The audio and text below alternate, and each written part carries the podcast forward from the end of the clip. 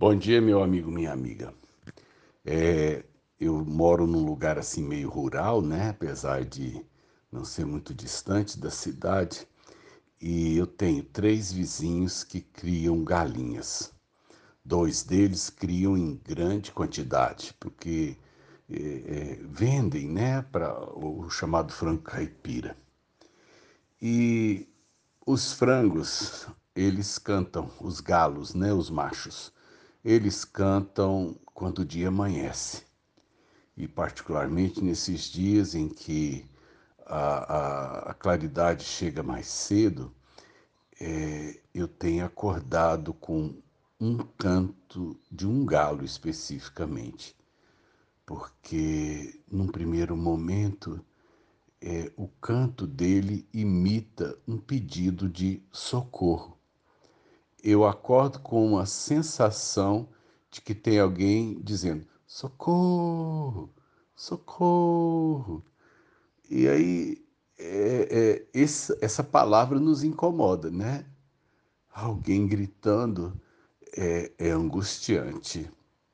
E então eu acordo com essa sensação de que tem alguém aqui perto de mim pedindo socorro. Aí quando eu acordo, é, eu percebo que há outros galos cantando, mas esse é o som dele.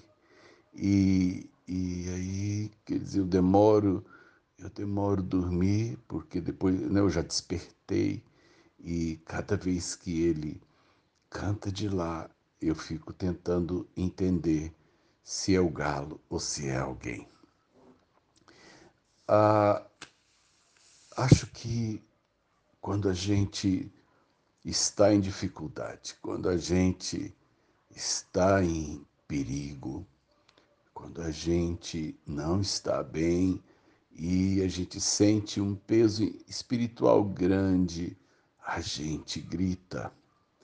Eu me preocupo muito com as pessoas que não gritam. Sabe por quê? Porque nós às vezes tentamos resolver nossos problemas de uma maneira solitária. Nós não compartilhamos as nossas lutas e as nossas dores. E ninguém sai de um atoleiro sozinho. É, esses dias eu ainda estava falando com alguém, né?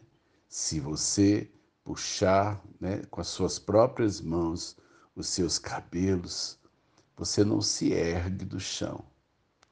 É, se talvez uma outra pessoa nos pegasse, ele era capaz de nos erguer, mas eu, sozinho, não me ergo.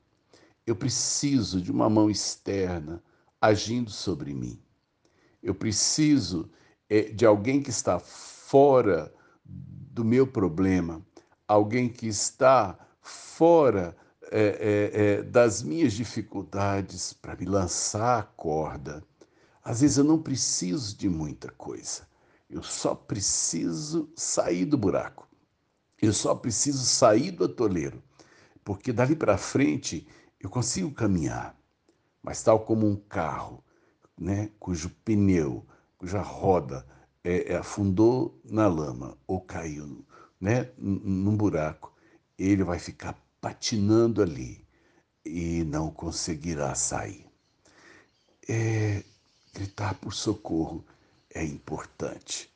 Se esse galo que canta aqui na minha vizinhança entendesse o som que ele emite, ele talvez não não fizesse, não, não brincasse com coisa séria, porque é complicado ouvirmos um pedido de socorro e não nos atentarmos de que sou eu que estou do lado de fora é a minha mão que alcançará o outro, é a minha corda jogada que colocará a vida de alguém em movimento. Se você anda precisando gritar, grite.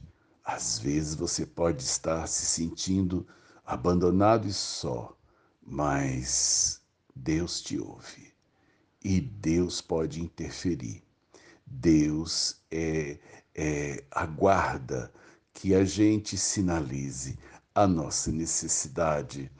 Deus não interfere onde ele não é chamado, né? O diabo invade, Deus bate na porta. Releva os meus olhos para os montes, de onde me virá o socorro? O meu socorro vem do Senhor, que fez os céus e a terra. Vamos seguir em frente e que Deus nos dê misericórdia. E se você estiver precisando, não deixe de gritar.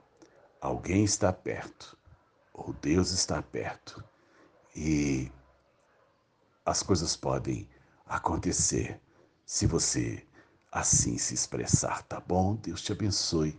Num dia como esse, Sérgio de Oliveira Campos, pastor da Igreja Metodista Goiânia Leste, graça e paz.